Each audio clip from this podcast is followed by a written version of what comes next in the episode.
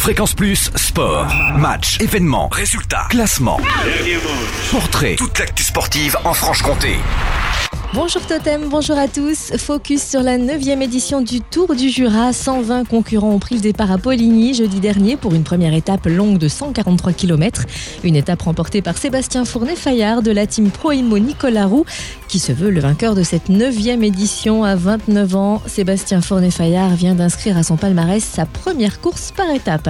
À noter aussi, la dernière étape en Arbois a été marquée par la victoire du grand espoir du cyclisme franc-comtois, Léo Vincent. En foot, match nul pour Jura Sud samedi dernier à domicile face à Chasselet.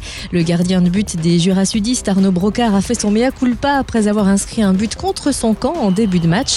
Néanmoins, grâce au but de Passap, les joueurs de Pascal Moulin se sont offerts une demi-finale pour le maintien face à Mulhouse.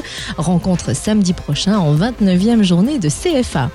Et puis en rugby, après leur défaite face à Annonay en match aller des 32e de finale, les Tavellois de l'USTDA se sont refaits en match retour et plus que ça, ils se sont offerts le meilleur match de la saison, explosant les compteurs. Les joueurs de Christophe Vogetta se sont imposés 30 à 3. Ils se qualifient donc pour les 16e de finale. Ils affronteront Mézieux, le leader de la poule 8, les deux week-ends prochains. Confrontation décisive pour la montée en Fédéral 2. Et enfin, en tennis de table Pro B, les Morésiens se sont imposés 4 à 2 dimanche dernier face à Nantes en 16e journée.